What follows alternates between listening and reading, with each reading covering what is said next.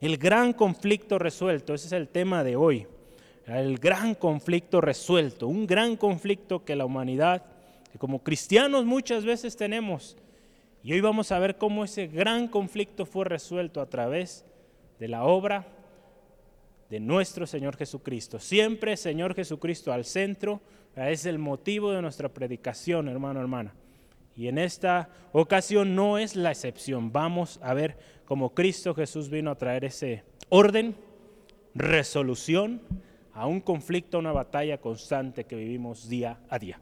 Amén. Entonces yo le invito, ¿por qué no cierra un momentito ahí donde están eh, sus ojos, perdón? Y vamos a orar, vamos a encomendar este tiempo al Señor, que el Señor nos hable, su Espíritu Santo ministre, eh, revele la palabra que hoy estaremos eh, escudriñando. Padre, te damos gracias por tu fidelidad. Eres bueno, eres digno de alabanza, Señor. Gracias, Dios. Hoy hemos venido delante de ti, Señor, exaltándote por un corto tiempo, Señor, con unos coros, alabanzas. Señor, ayúdanos, Señor, que esto sea un constante en nosotros. Al despertar, Señor, te alabemos al dirigirnos a nuestros labores, te alabemos, te exaltemos, agradezcamos por cada detalle que tú muestras hacia nosotros, Dios. Nuestros alimentos, Dios, nuestras familias, nuestro trabajo, Señor. Señor, cada cosa que tú nos has permitido es por tu gracia, por tu amor, Señor, y tu perfecta voluntad. Señor, ayúdanos a ser agradecidos, Dios. Y en, y en lo que respecta a tu palabra, gracias, Dios, porque tú nos diste tu palabra palabra fiel y digna de ser recibida por todos. Señor, esa palabra que trae bendición, que es útil en tiempo y fuera de tiempo, Señor. Tu palabra siempre llega a tiempo, Dios. Gracias te damos porque hoy nos ministras. Si alguien hoy viene con una necesidad, Señor, enfermedad, Señor, Señor, lo llevamos a ti, Dios. Reconociendo, Señor, que hay poder, hay poder en el nombre de Cristo, hay poder cuando un pueblo se levanta y ora, Señor. Oramos por todos aquellos, Señor, que están pasando enfermedad, que están pasando problemas familiares, eh, necesidad económica, Señor. Sé propicio, Dios, conforme a tu voluntad, a estas necesidades. Nos disponemos a oír tu palabra. Espíritu Santo, guía este tiempo. En el nombre de Jesús te lo pedimos. Amén y amén. Gloria al Señor. No olvide siempre los jueves, véngase preparado con su pluma, su lápiz, libreta, Biblia, ¿verdad? Y con todas las ganas para buscar versículos rapidísimo porque hoy traigo muchos, ¿verdad? Como el hermano Esteban la semana pasada nos platicaba que también traía muchos, pues yo también quiero animarle y le traigo muchos textos. Eh, una de las razones para que no se nos duerma, ah, no se crea. Yo sé que no se duermen, pero por si tenía sueño, pues ya va a estar ahí, busque y busca la Biblia y, y qué precioso, es, es algo especial. Entonces vamos adelante. Eh, le invito que Escudriñemos el día de hoy este pasaje, el gran conflicto resuelto. Romanos 7, del 7 al 25, la semana pasada con hermano Esteban, leíamos eh, Romanos 7, del 1 al 6, ¿verdad? Estuvimos eh, un tiempo revisando estos pasajes y, Dios nos habló especial, ¿verdad? Eh, veíamos ahí el tema, ¿somos libres de la ley? Una pregunta, ¿verdad? Y, y estamos viendo varias preguntas, ahí el apóstol Pablo maneja esta dinámica de preguntas retóricas, ahorita lo vamos a ver qué es eso, pero veíamos la semana pasada, somos responsables, todos somos responsables del conocimiento que hemos recibido. Cuando la ley ¿verdad? fue revelada, el pecado también salió a la luz, salió al relucir el pecado, la corrupción del pecado. Si bien fuimos libres de la condenación que había en nuestra vida, fuimos libres, pero ahora que somos libres tenemos eh, conocimiento ¿verdad? de la verdad y sabemos claramente qué le agrada al Señor y qué no le agrada. Entonces tenemos una gran responsabilidad. Ya no somos esclavos del pecado. Cristo nos dio la victoria y ahora vivimos bajo otro régimen. Ya no vivimos como esclavos del pecado, sirviendo al pecado, ya no. Ahora servimos al Señor. Cristo es nuestro Señor. Es por eso cuando usted y yo oramos, ¿verdad? Confesamos al Señor Jesucristo como nuestro único, y a mí me gusta resaltar esto, único y suficiente Salvador. Suficiente, no necesitamos más. Jesucristo es la respuesta. Amén. Hoy el gran conflicto resuelto. Romanos 7, 7 al 25. Estaremos estudiando diferentes partes de este pasaje. Ponga atención. Y yo solamente quiero mencionar lo siguiente. Las preguntas retóricas, ¿verdad? Que Pablo eh, usa aquí, guiado por el Espíritu Santo, un estilo de escritura muy interesante que nos, hemos venido enfrentando en varios capítulos, prácticamente desde el capítulo, capítulo 1, capítulo 2, ya hay preguntas de este tipo. ¿verdad?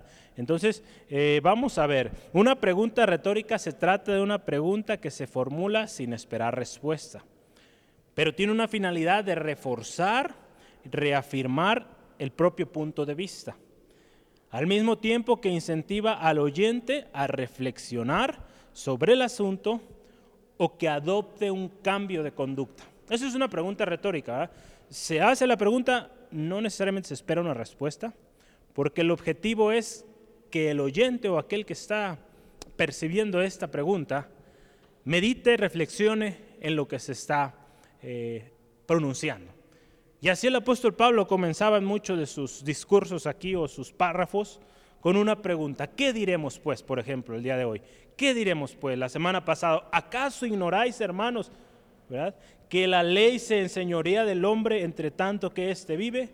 Y varias preguntas de este tipo. ¿La ley es pecado? Preguntas que pues eran eh, lógicas, si lo vemos ahora, ahora que tenemos conocimiento de la palabra del Señor, pues decimos, pues lógico, la ley no es pecado, al contrario, la ley es buena, santa, lo vamos a ver en unos momentos. Pero una, un estilo de predicación, ¿verdad? Y se utiliza para reafirmar, reafirmar conceptos y cuestiones que muchas veces causan conflicto. Hay muchos temas en la palabra de Dios, de hecho en Romanos en algún momento lo veremos, por ejemplo la predestinación es uno de ellos. El tema que hoy estaremos viendo también son uno de los temas que mucho conflicto causa y mucha revuelta, con muchas opiniones encontradas.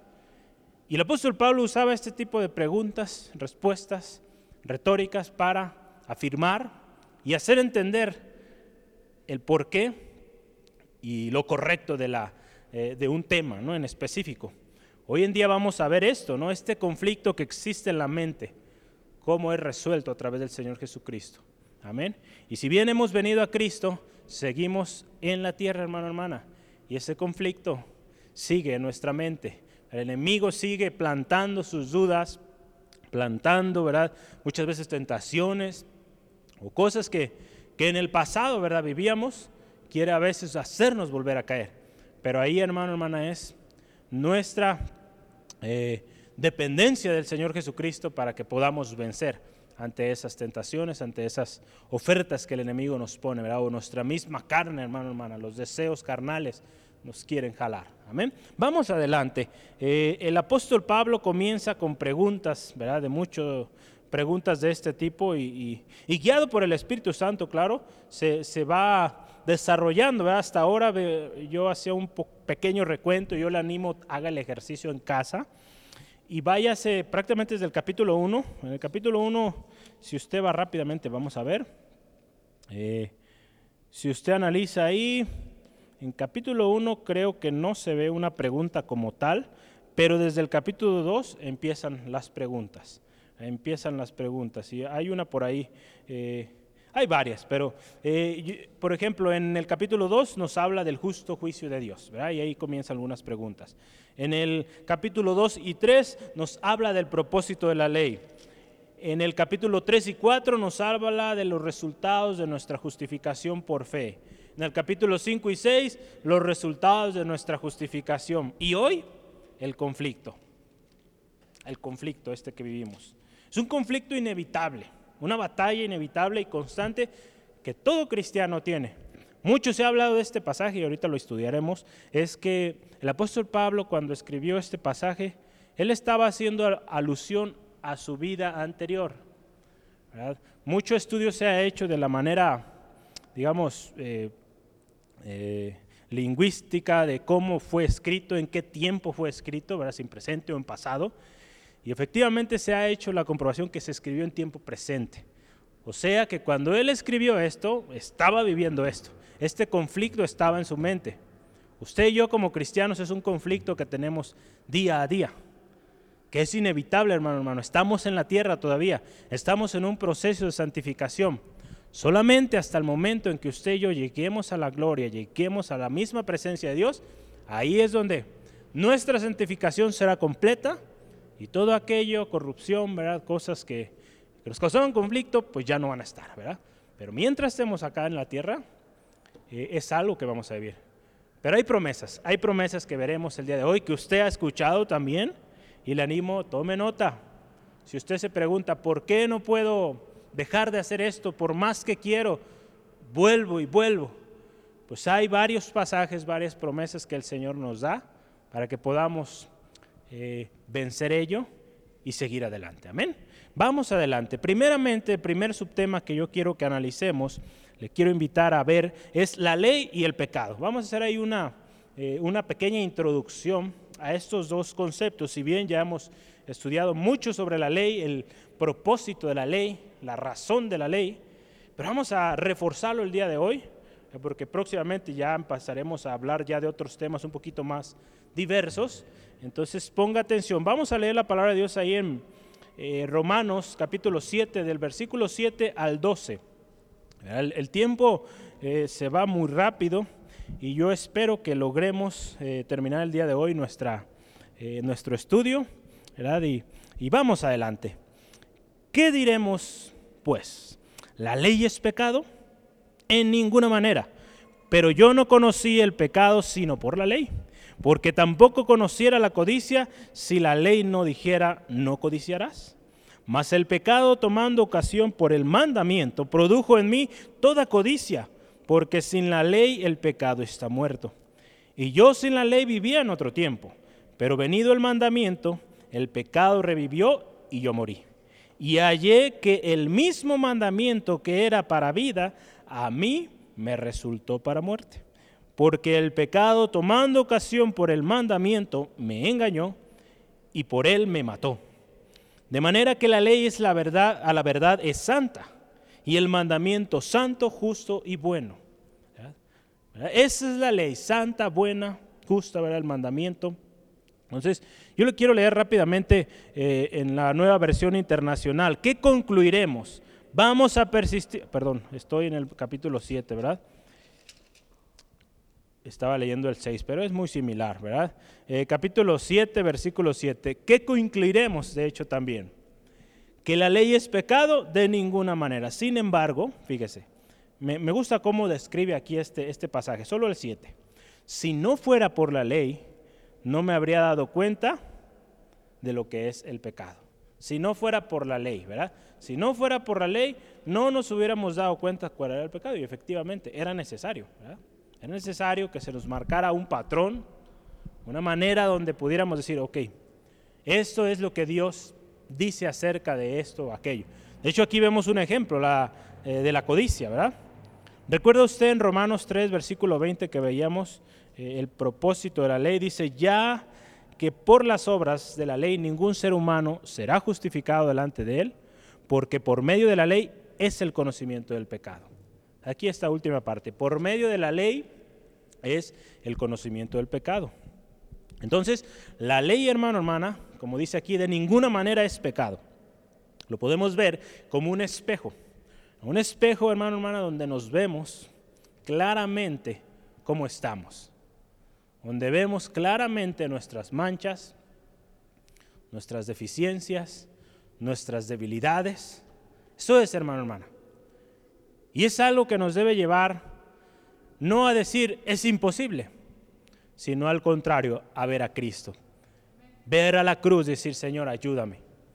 No puedo, soy débil, pero en ti soy más que vencedor. Amén, amén. Todo lo puedo en Cristo que me fortalece.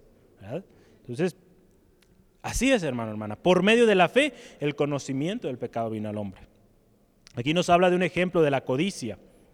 En otras versiones, cuando habla de esto de la codicia, de hecho, mm, vamos, a, vamos a ver, miren, la codicia, eh, como dice aquí, ¿verdad? Dice en el versículo,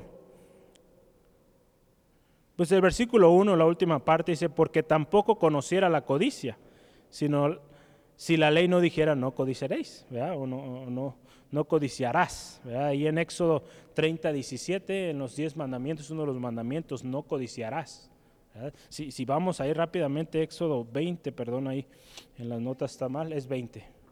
Éxodo 20, ¿verdad? les había puesto 30 ahí, pero vamos rápido, Éxodo 20. A veces eh, mis dedos, ya de tanto escribir en la computadora, escriben otra cosa. Entonces me quieren despistar, perdón. Pero Éxodo 20, versículo 17, ¿verdad? Estamos ahí. Dice así la palabra de Dios, no codiciarás la casa de tu prójimo, no codiciarás la mujer de tu prójimo, ni su siervo, ni su criada, ni su buey, ni su asno, ni cosa alguna de tu prójimo.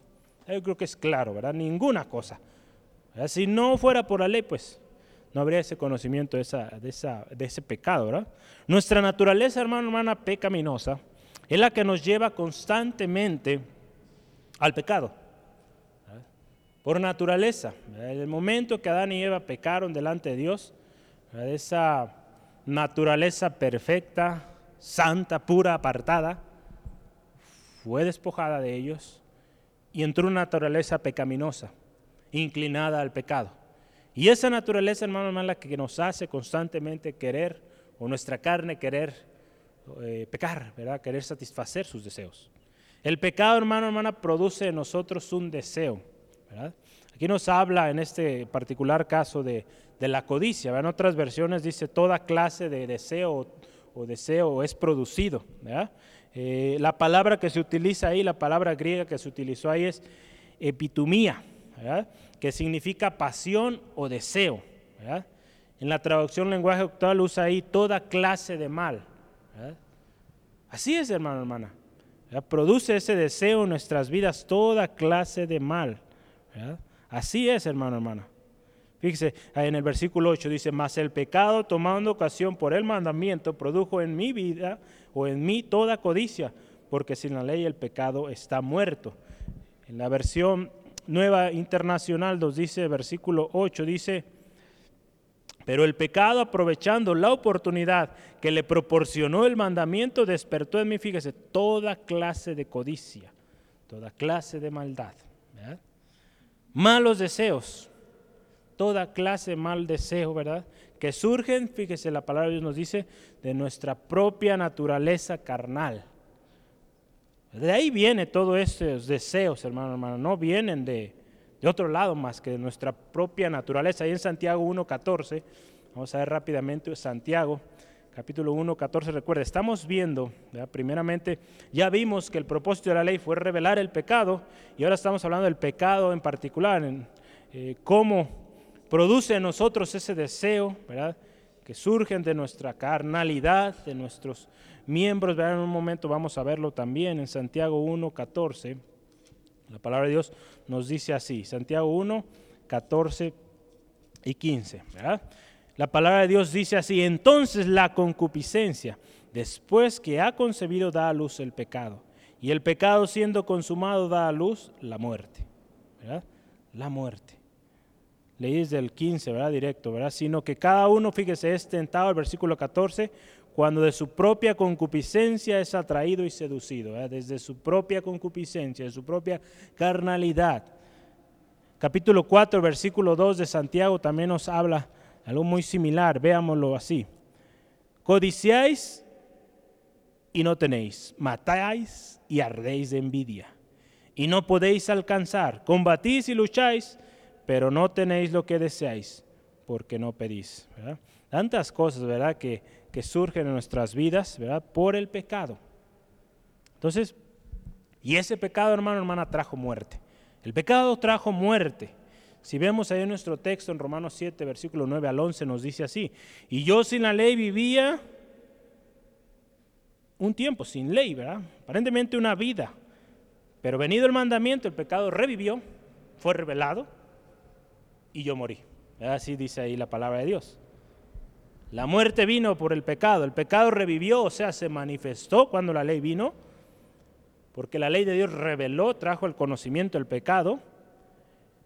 Pero algo interesante dice que antes vivía, ¿verdad? Vivía cuando estaba sin ley. Vivía una aparente vida como hoy muchos viven, ¿verdad? Dicen vivir la vida. Pero es una vida, entre comillas, feliz, sin culpa, ¿verdad? porque sus ojos están cegados y hay una carnalidad que los lleva a pecado tras pecado tras pecado y, pues se sienten normal, sin problema. Y nosotros, al pecado vivir en nosotros, somos esclavos del pecado, morimos siendo esclavos de ese régimen del pecado. En Romanos capítulo 7, versículo 5 nos habla de esto. Dice, porque mientras estábamos en la carne, fíjese, las pasiones pecaminosas que eran por la ley obraban en nuestros miembros llevando fruto para muerte. Muerte, ese es el fruto del pecado. La palabra de Dios también nos habla, ¿verdad? En Romanos 6. La paga del pecado es muerte, más la dádiva de Dios vida eterna. ¿eh? Pero así es, la paga del pecado es muerte. En Efesios 2.5 estábamos muertos en nuestros delitos y pecados. Pablo comenta su ejemplo en el capítulo 9, ¿verdad? Cómo vivía antes, sin culpa, aparente y creyendo que todo lo que hacía estaba bien. ¿Cuántos de nosotros vivíamos así? Antes de venir a Cristo, creíamos que pues no había ningún problema con la vida que llevábamos, todo estaba bien. Pero cuando vino la revelación del Señor Jesucristo a nuestras vidas, cuando nuestros ojos fueron abiertos, que el Espíritu Santo nos convenció, entendimos la tremenda mancha, ¿verdad? Lo corrompido que estábamos y la necesidad que había de un Salvador, de un Redentor. Amén. ¿Cómo éramos, ¿Cómo éramos nosotros antes de venir a Cristo? Creíamos que nada estaba mal y que éramos felices, cegados, no veíamos la esclavitud en la que vivíamos. Pero gracias a Dios por Jesucristo, y ahorita lo veremos al final de nuestro pasaje hoy, gracias a Dios por Jesucristo nuestro Señor, que vino su Espíritu Santo que nos convenció de pecado, de justicia y de juicio, hermano, hermana. Y ahora sabemos que estábamos en una situación de esclavitud. Amén. Ahí en Juan 16, 8 al 11 nos habla de la obra del Espíritu Santo, convenciéndonos de pecado, de justicia y de juicio. Vinimos a la vida. Cuando venimos a Cristo vivimos a vida, ¿verdad? El Espíritu Santo ¿verdad? nos vivificó y nuestros ojos fueron abiertos a la verdad de Dios. Acuérdense, estamos hablando la ley y el pecado. Entonces vamos a concluir algo. Concluimos lo siguiente. En el versículo 12 dice la palabra de Dios de tal manera que la ley a la verdad es santa. Concluimos esto. Si al principio hacíamos la pregunta, ¿la ley es pecado? De ninguna manera. Se fue explicando quién sí es pecado, quién sí está corrupto, que es el pecado, a los deseos carnales pero la ley es santa. Dice, y el mandamiento es santo, justo y bueno. Gloria al Señor. Así es, hermano, hermana. La ley es santa. Hay una historia, yo quiero compartirle. Traje hoy varios libros. Espero poder verla aquí rápido. Aquí la tengo ya. Tener solo aquí como referencia para no olvidar.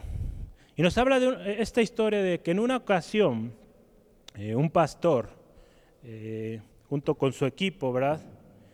Eh, había una miembro de, la iglesia, una hermanita, de muchos años sirviendo al Señor, una hermana que yo, no es común, quizás en unos, hace algunos años ya, pero tenía cinco hijos. Había tenido cinco hijos con su esposo. ¿verdad? Y en algún momento, quizá una discusión, no, no sabemos el por qué, un problema en la familia. Y esta familia se separó, o este matrimonio se separó. Y esta mujer decidió pues unirse a otro hombre. Sabemos que esto es pecado, ¿verdad? Delante de Dios esto es adulterio y, es una ofensa delante de Dios. Entonces, nuestros hermanos, ¿verdad? El hermano de la historia aquí que estamos platicando, ellos quisieron eh, guiados por el Señor, ir y platicar con la hermana para dar un consejo, animarle a, reconocer, ¿verdad? exhortarle ¿verdad? que lo que estaba haciendo no estaba bien, que ella necesitaba recordar la palabra del Señor. Y cuando ellos vienen a, la hermana, ¿verdad? como nuestra naturaleza humana, a veces venimos quizá enojados, ¿cómo puede ser posible que este hermano teniendo tantos años en la iglesia esté cayendo en este tipo de cosas? No estamos exentos, hermano, hermana, por eso debemos ser cuidadosos y buscar la palabra de Dios, no apartarnos de su palabra, de su presencia. Pero bueno, en este caso, esta mujer cayó y los hermanos van, pidieron al Espíritu Santo les guiara y ellos comenzaron con estas palabras. Hermana, usted es cristiana, usted es una, una mujer casada y madre de cinco hijos. Usted tiene que regresar a su hogar, tiene que regresar a su familia, porque ese es el principio que Dios estableció para usted, el propósito que Dios estableció para usted. Usted está fuera del propósito del Señor. Y la respuesta de esta hermana fue la siguiente. Por favor, dejen de hablar así, no tengo por qué escuchar de legalismos, de leyes. Esa fue su respuesta. No quiero escuchar legalismos, nada de eso. Ya estoy cansada de tanto legalismo. Esa fue su respuesta. Nuestro hermano, guiado por el Señor Espíritu Santo, dice, legalismo o el legalismo tiene muchas facetas o muchos aspectos. Pero va más enfocado el legalismo a lo que el hombre ha hecho. Y ahí le va por qué. Como seres humanos inventamos tantas leyes, el pueblo de Israel tantas leyes se inventaron después de lo que Dios estableció, que el Señor en su gracia, en su amor nos ha permitido eh, o nos ha dado la libertad de hacerlo, pero muchas veces en esas leyes, en esos reglamentos que ponemos como seres humanos, exaltamos las cosas menores, cosas que no tienen ningún sentido que no tiene nada que ver, ¿verdad, hermano, hermana, con nuestra relación con Dios. Como seres humanos tendemos a hacer eso, ¿no? A maximizar aquellas pequeñeces. Tenemos que tener cuidado con eso, ¿no? Y fíjese, obedecemos la letra y destruimos el espíritu. Imagínense qué tremendo. Obedecemos la letra, lo que el hombre escribió quizá, y desobedecemos lo, desobedecemos lo que realmente el Espíritu Santo muchas veces nos está haciendo o nos está redarguyendo ahí. Eso fue lo que el hermano le decía a, esta hermana ahí, ¿verdad? Entonces, fíjese, usted tiene que entender, le dijo, que el obedecer a Dios no es legalismo. El obedecer a Dios no es legalismo. El obedecer a la ley de Dios no es legalismo. ¿Por qué? Porque la ley de Dios es santa, lo que estamos viendo hoy. El legalismo nos conduce a, ser arrogantes, a ser orgullosos, sentir vanagloria. Pero cuando obedecemos la ley de Dios, lo que Dios estableció en su palabra es algo santo, algo puro. Y lo que usted está haciendo, hermana, es algo que no es santo. Es algo que es, pues, fuera de lo que Dios establece en su palabra. Entonces, fíjese qué tremendo, ¿verdad? El legalismo, ¿a qué nos lleva? la ley de Dios nos lleva a obedecer, a vivir una vida de acuerdo a su voluntad. Amén. Entonces fíjese qué tremendo, ¿verdad? Gracias a Dios en esta historia eh, termina bien, ¿verdad? Esta hermana reconoce, después de un tiempo reconoce su situación y vuelve a su familia y Dios restauró precioso este, este hogar. Pero qué tremendo, muchas veces confundimos la parte de, de lo que Dios habla en su palabra, de cuando Dios habla a nosotros, confundimos eso con legalismo o cosas eh, digamos, establecidas por hombres, cuando la palabra de Dios no es algo que el hombre hizo. Amén. Es algo que Dios inspiró. Amén, amén. Gloria a Dios. Vamos adelante. Vamos adelante. Estábamos en la conclusión, ¿verdad? Concluimos que la ley es santa, proviene de Dios. ¿verdad? Todo lo que Dios o todo lo que proviene de Dios es santo, hermano, hermana. El mandamiento es santo, es bueno y justo. Cuando venimos a Cristo, hermano, hermana, por fe, confirmamos la ley. Ahí en Romanos 3:31 vemos eso. Cuando usted y yo venimos a Cristo, confirmamos la ley. Fíjese, eso lo dice ahí en Romanos capítulo 3, versículo 31, dice, luego por la fe invalidamos la ley de ninguna manera, sino que confirmamos la ley. Cuando por fe venimos a Cristo, la ley es confirmada. Gloria al Señor. Por medio de la ley vino el conocimiento, ya lo veíamos, el espejo del pecado, nos vemos tal como somos. Y vamos hoy al centro del mensaje del día de hoy, el gran conflicto. El versículo 13 al 20. Y nos vamos a ver un poquito más rápido, ¿verdad? porque el tiempo se está eh, avanzando y queremos concentrarnos en esta parte para que entendamos bien cuál es este gran conflicto, en qué consiste. Vamos a leer ahí juntos eh, Romanos capítulo 7, versículo 13 al 20. Vamos a leer luego lo que es bueno vino a ser muerte para mí? En ninguna manera, sino que el pecado, para mostrarse pecado, produjo en mí la muerte por medio de lo que es bueno, a fin de que por el mandamiento el pecado llegase a ser sobremanera pecaminoso. porque sabemos que la ley es espiritual, mas yo soy carnal, vendido al pecado. Porque lo que hago no lo entiendo, pues no hago lo que quiero, sino lo que aborrezco, eso hago. Y si lo que no quiero, eso hago, aprueba que la ley es buena. De manera que ya no soy quien hace aquello, sino el pecado que mora en mí. Yo sé que en mí, esto es, en mi carne, no mora el bien. Porque el querer el bien está en mí, pero el no hacerlo, pero no el hacerlo, perdón. Porque no hago el bien que quiero, sino el mal que no quiero. Eso hago. Y si hago lo que no quiero, ya no lo hago yo, sino el pecado que mora en mí. Desde aquí parece un trabalenguas cuando estamos leyendo, pero es importante poner atención, detalle en cada uno de estos pasajes. Y vemos ahí, ¿no? Es un conflicto, el gran conflicto del cual hoy usted y yo estamos hablando. Queremos hacer lo bueno y queremos dejar de hacer lo malo, ¿verdad? Simple, Vamos poniéndolo así. Quiero hacer lo bueno y lo malo no lo quiero hacer. Pero ¿qué sucede en la práctica? Lo contrario, hacemos lo que no queremos y lo que sí queremos no lo hacemos. Y dice ahí, y ya no soy yo porque dentro de mí hay algo que quiere hacer lo bueno pero el pecado que mora en nosotros, esa naturaleza pecaminosa es la que quiere seguir haciendo aquello, aquellas cosas malas que no agradan al Señor. Es una gran batalla, una batalla constante entre el espíritu y la carne, entre el bien y el mal, entre la obediencia y la desobediencia. Hermano, hermana, no es fácil, lo sabemos. La vida cristiana es una batalla constante. Por algo el apóstol Pablo, siendo guiado por el Espíritu Santo en constantes y repetidas ocasiones, eh, hacía mención de esto, de que la vida cristiana es una batalla. Varias veces hizo alusiones al soldado, ¿verdad? al que lucha, a los atletas, al que siembra, ¿verdad? que constantemente ahí está batallándole para tener un fruto al final. Si yo le quiero listar algunos, la pelea, eh, cuando Pablo le dice a Timoteo, pelea la buena batalla de la fe en 1 Timoteo 6:12. También cuando dice, sufre penalidades como buen soldado de Jesucristo, 2 Timoteo 2, 3 al 4. Lucha o competición del atleta, ¿verdad? Lo vemos ahí en 2 Timoteo 2, 4. El trabajo de un labrador, cómo tiene que trabajar para ver el fruto. Segunda de Timoteo 2.5 y también el aguijón de la carne en Segunda de Corintios 12. Este pasaje en Segunda de Corintios refuerza, ¿verdad? Esto de que Pablo está hablando en tiempo presente en este pasaje que estamos estudiando el día de hoy. Había un aguijón, ¿verdad?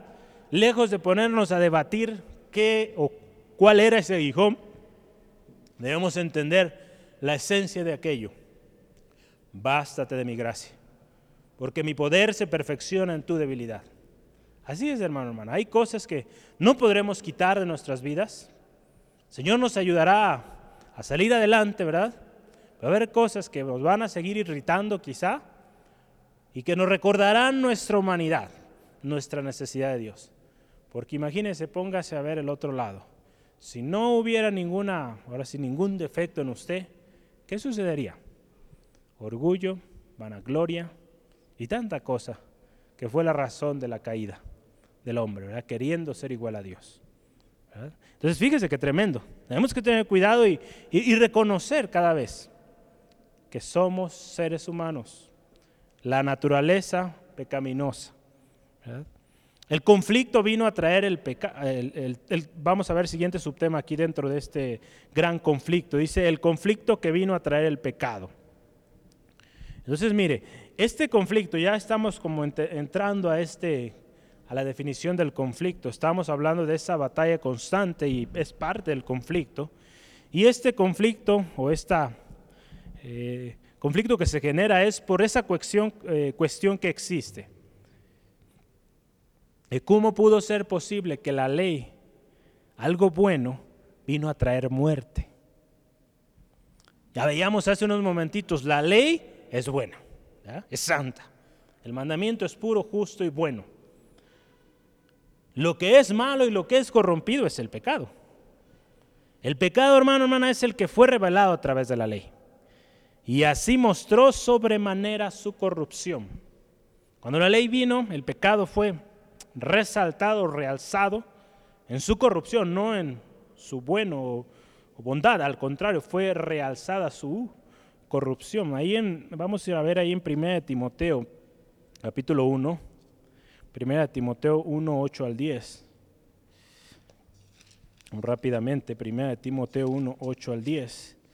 La palabra de Dios nos dice así, pero sabemos que la ley es buena, ya lo habíamos visto, si uno la usa legítimamente, conociendo esto que la ley no fue dada para el justo, sino para los transgresores y desobedientes, para los impíos y pecadores, para los irreverentes y profanos, para los patricidas y matricidas, para los homicidas, para los fornicarios, para los sodomitas, los secuestradores, para los mentirosos y perjuros y para cuantos se oponen a la sana doctrina.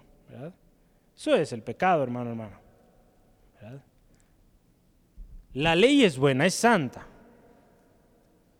Entonces tenemos una naturaleza pecaminosa, ¿verdad?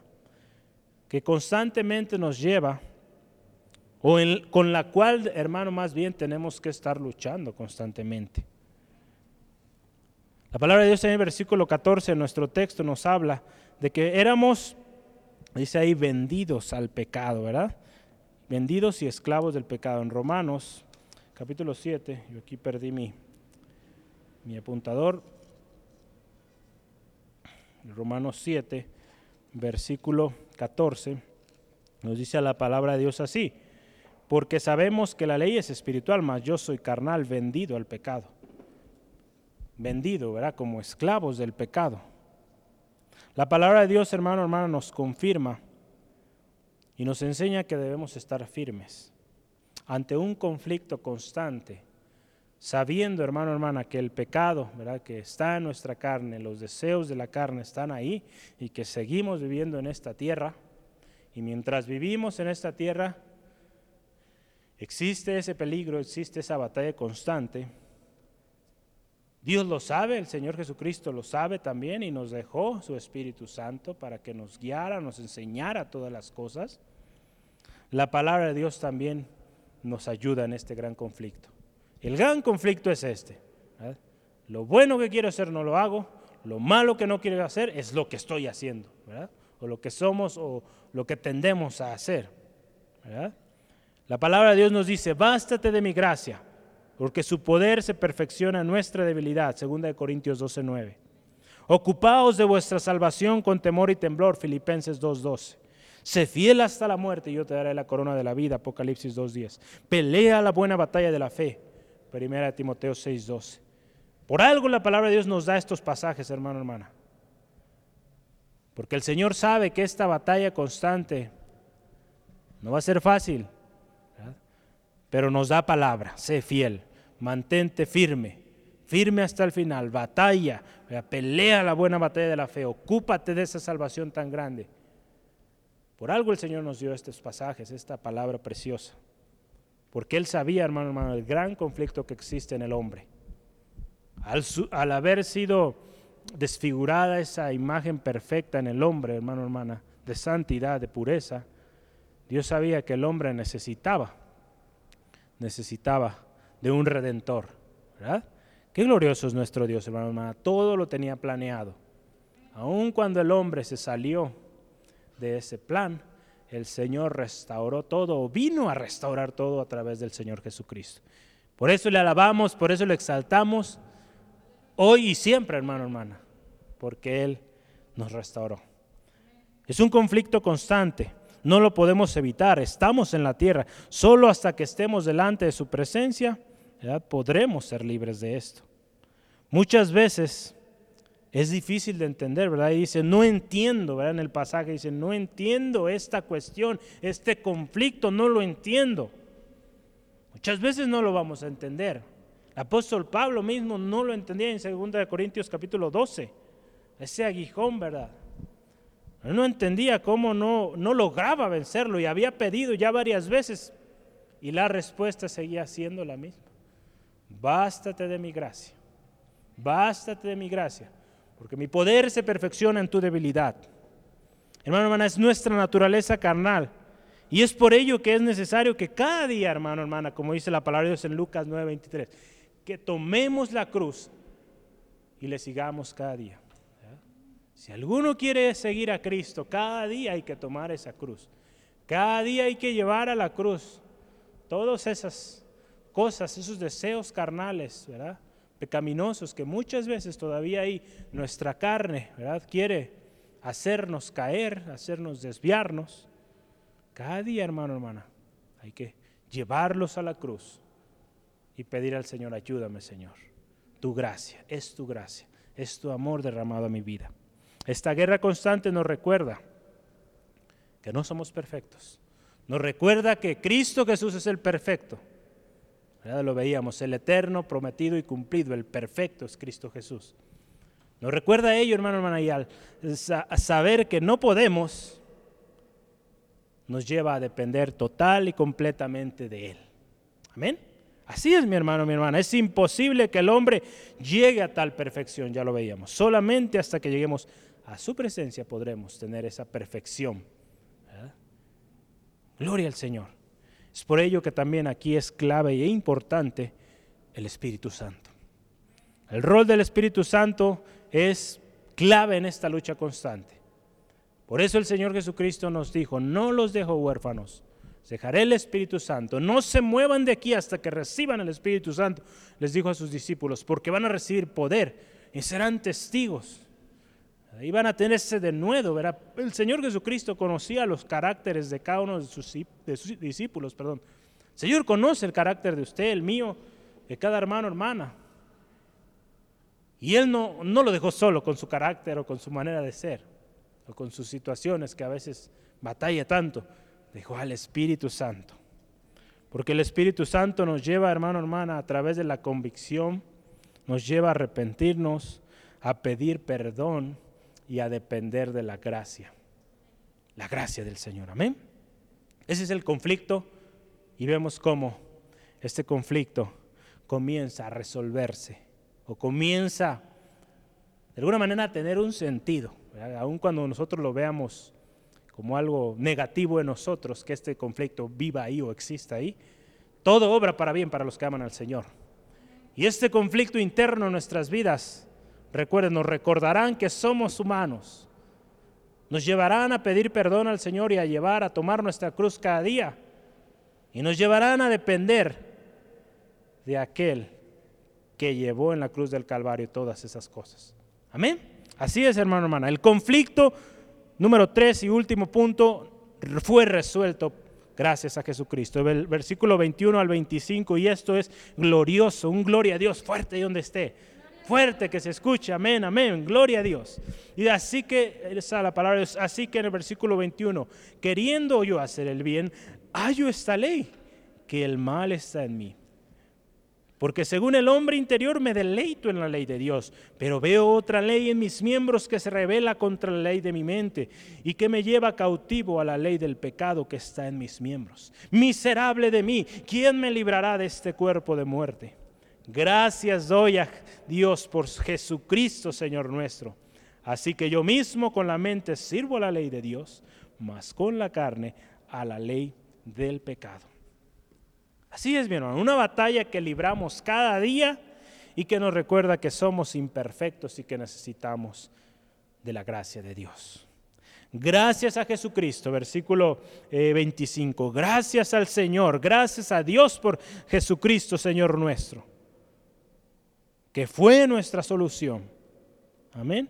Un nuevo deseo surge en nosotros. Gracias al Señor Jesucristo, aquel deseo pecaminoso constante en nuestras vidas. Cuando usted y yo venimos a Cristo, un nuevo deseo surge. Y es este deseo que causa este conflicto. Surge un deseo tremendo de querer hacer el bien, de querer agradar a Dios. Y eso es lo glorioso, hermano, que trae la vida en Cristo. Un deseo de querer ser diferente, de querer marcar diferencia. Gloria al Señor. Cuando venimos a Cristo todo es nuevo y hay un deseo ardiente por agradarle. ¿verdad? En versículo 21 y 22, ¿verdad? Está esta ley, ¿verdad? O este deseo interior que se deleita en la ley de Dios, dice la palabra del Señor, que quiere cumplirla. Por algo el apóstol Pablo, guiado por el Espíritu Santo, nos, lleva, eh, nos llama a llevar cautivo todo pensamiento a la obediencia de Cristo. Porque está esa lucha en nuestra mente, hermano, hermana Esa lucha constante, ¿verdad? Un pensamiento, ¿verdad? Un deseo comienza ahí a formarse. Y si lo seguimos alimentando, pues tarde o temprano llega la acción y pues ya ofendimos al Señor, ya ofendimos a nuestros hermanos, hermanas. Por eso la palabra de Dios ahí en 2 Corintios 10, 3 al 6, llevando cautivo todo pensamiento a la obediencia de Cristo. Cada día, hermano, hermana, cuando este tipo de pensamientos vengan a su mente, llévelos, llevémoslo cautivos a la obediencia de Cristo. Aprenda a orar así, llevo cautivo todo pensamiento a la obediencia de Cristo Jesús. ¿Eh? Todo pensamiento que no va de acuerdo a la palabra del Señor, lo desecho, lo llevo cautivo en el nombre de Cristo. Y usted verá cómo usted va a ir progresando, avanzando. No podrá eliminar muchas cosas, pero si usted conoce la palabra de Dios, habla la palabra de Dios, ora la palabra de Dios, va a venir la gracia del Señor a su vida. La batalla de la mente es un frente que debemos mantener bien protegido y constante. No podemos descuidarlo. Amén. Este conflicto nos lleva a, o nos debe llevar a, como lo hemos visto, reconocer nuestra humanidad y necesidad constante del perdón y salvación por su gracia. Esto nos librará, hermano, hermana, como ya lo veíamos, de todo orgullo, de toda vanagloria y autosuficiencia. Muchas veces nos creemos autosuficientes, que somos muy buenos, que hemos logrado un conocimiento tremendo de la palabra, que ya no necesitamos pedir perdón. Digo, eh, hace, leía en un libro ¿verdad? esto de que algunas personas, el, el, autor ahí mencionaba, un pastor llegó a decir, pues yo de vez en cuando, yo creo que cada dos, tres días eh, le pido perdón a Dios. Por si hice algo que le ofendió, pues pido perdón. Y el hermano, el autor decía, pues eh, yo casi, casi quisiera hacerlo cada hora, porque cada día, hermano, hermana, de una u otra manera ofendemos al Señor. No podemos darnos el lujo de decir, ah, pues yo que un mes sí, un mes no, no, no, no. cada día, hermano, hermana, necesitamos estar a cuentas. Decir, Señor, ayúdame, enséñame. Porque esta naturaleza ahí está, hermano, hermana. Aun cuando muchos dicen, no, yo cuando era un niño era una miel, ¿verdad? Era algo que todos querían ahí abrazar, ¿verdad? Y tanta cosa, pero había un carácter ahí. Tremendo, ¿verdad? Entonces es necesario, hermano, hermana. Amén. Gloria al Señor. Gracias al Señor Jesucristo. Podemos vencer esta batalla. Estamos conscientes. Estamos conscientes. Gracias al Señor Jesucristo. Gracias al Señor Jesucristo por la ayuda que Él nos viene a dar. Y yo le invito, demos gracias también por esos conflictos o por este conflicto, esta batalla que existe ahí en la mente, porque es señal de que ese hombre interior, ¿verdad? Que, que quiere obedecer al Señor, está ahí, ¿verdad? ferviente, queriendo seguir batallando, luchando, ¿verdad? Alimente más bien eso. ¿Cómo lo va a alimentar? Con la palabra del Señor, siendo lleno del Espíritu Santo, eh, tomando tiempo en oración. Es como usted va a fortalecer ese hombre interior. Y ese hombre carnal, ¿verdad? Ese pecaminoso, va a tener que ser vencido. Amén. Gloria a Cristo Jesús. Esta lucha es constante, que siempre nos debe llevar a Cristo. Cristo, el Cordero de Dios que quita el pecado del mundo, está a nuestro lado. Amén. Juan 1.29. El Cordero de Dios que quita el pecado del mundo. Nadie dijo que sería fácil, pero confiemos que todo lo podemos en Cristo que nos fortalece. ¿Dónde está este pasaje? Filipenses 4:13, ¿verdad? Filipenses 4:13. Todo lo podemos en Cristo. Y bastémonos de su gracia. Segunda de Corintios 12:9. Bastémonos de su gracia, hermano, hermana, porque el poder de Dios se manifiesta en nuestras debilidades. Diga, el débil, fuerte soy. Amén. Cuando somos débiles, gócese, porque la gloria del Señor se va a manifestar aún mayor y usted y yo seremos testimonio de que en su debilidad, en mi debilidad, el Señor se va a glorificar. Y no lo van a glorificar a usted, van a glorificar a aquel que a través de usted logra vencer esa, esa debilidad en su vida. Amén.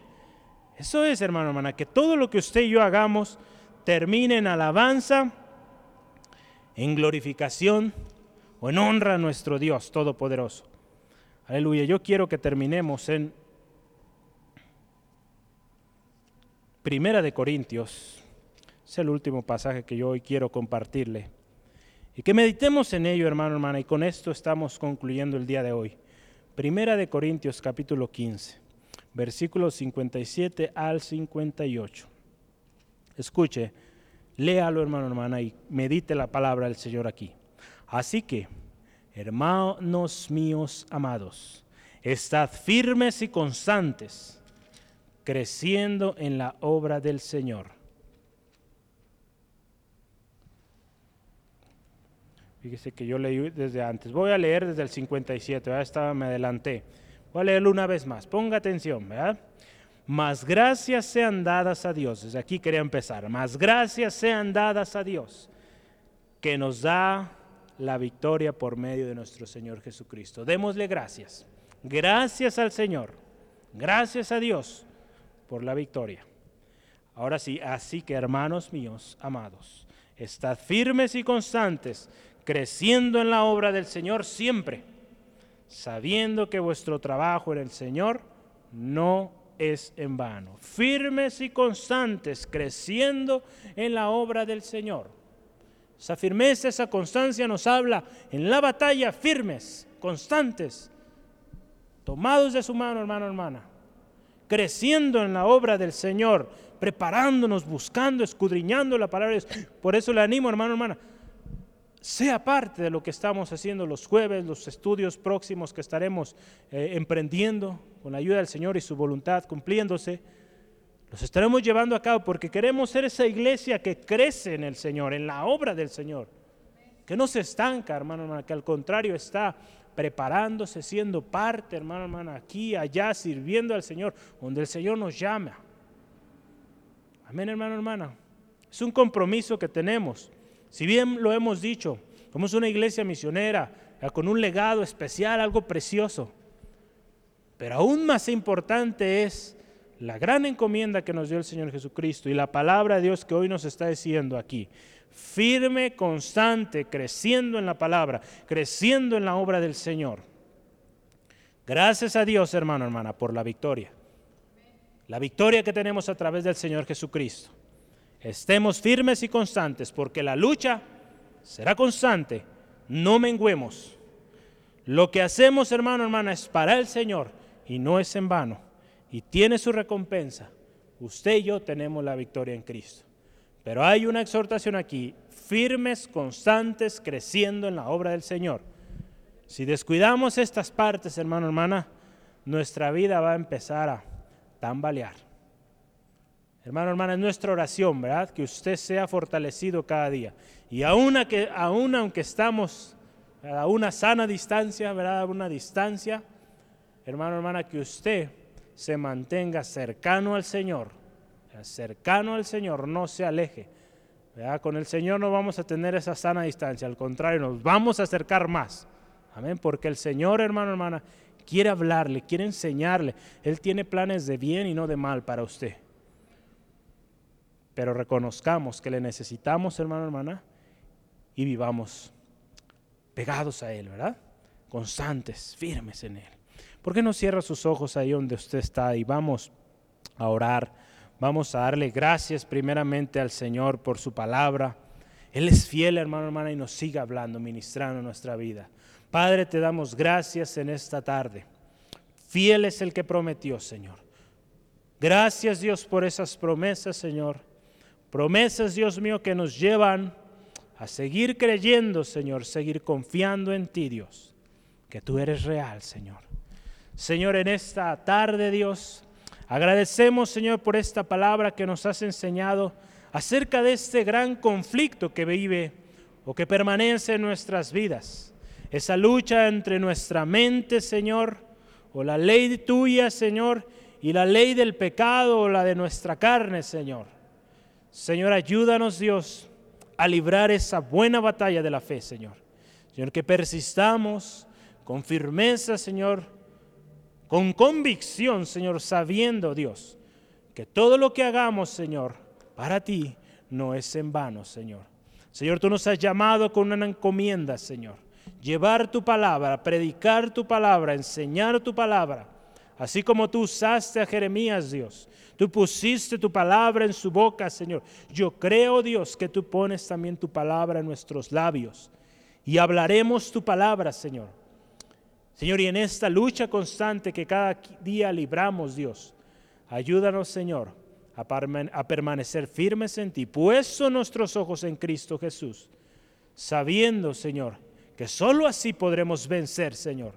Te ruego, Dios, por mi hermano, mi hermana, Señor, avívale, Señor, que su fe no decaiga, Señor, siempre fortaleciéndose, buscando tu palabra, buscándote en oración, Señor, en clamor, Dios.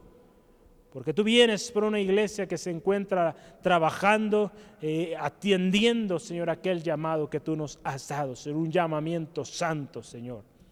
Señor, gracias Dios por tu palabra hoy expuesta.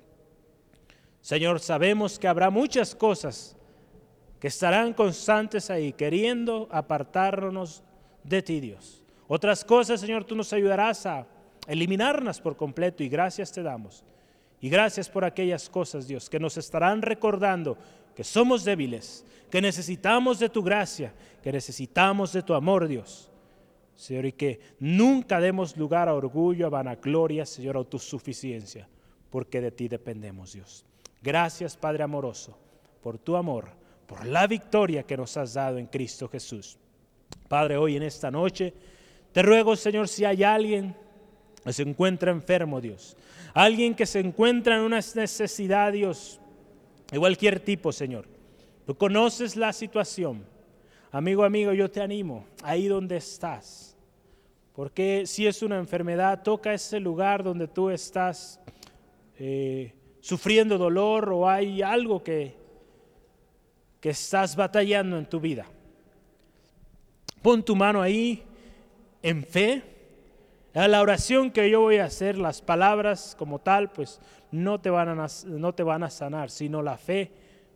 La fe que tú depositas en Dios y la obra de Dios ahí es la que va a obrar. Yo solamente voy a orar que tu fe, tu fe no falte.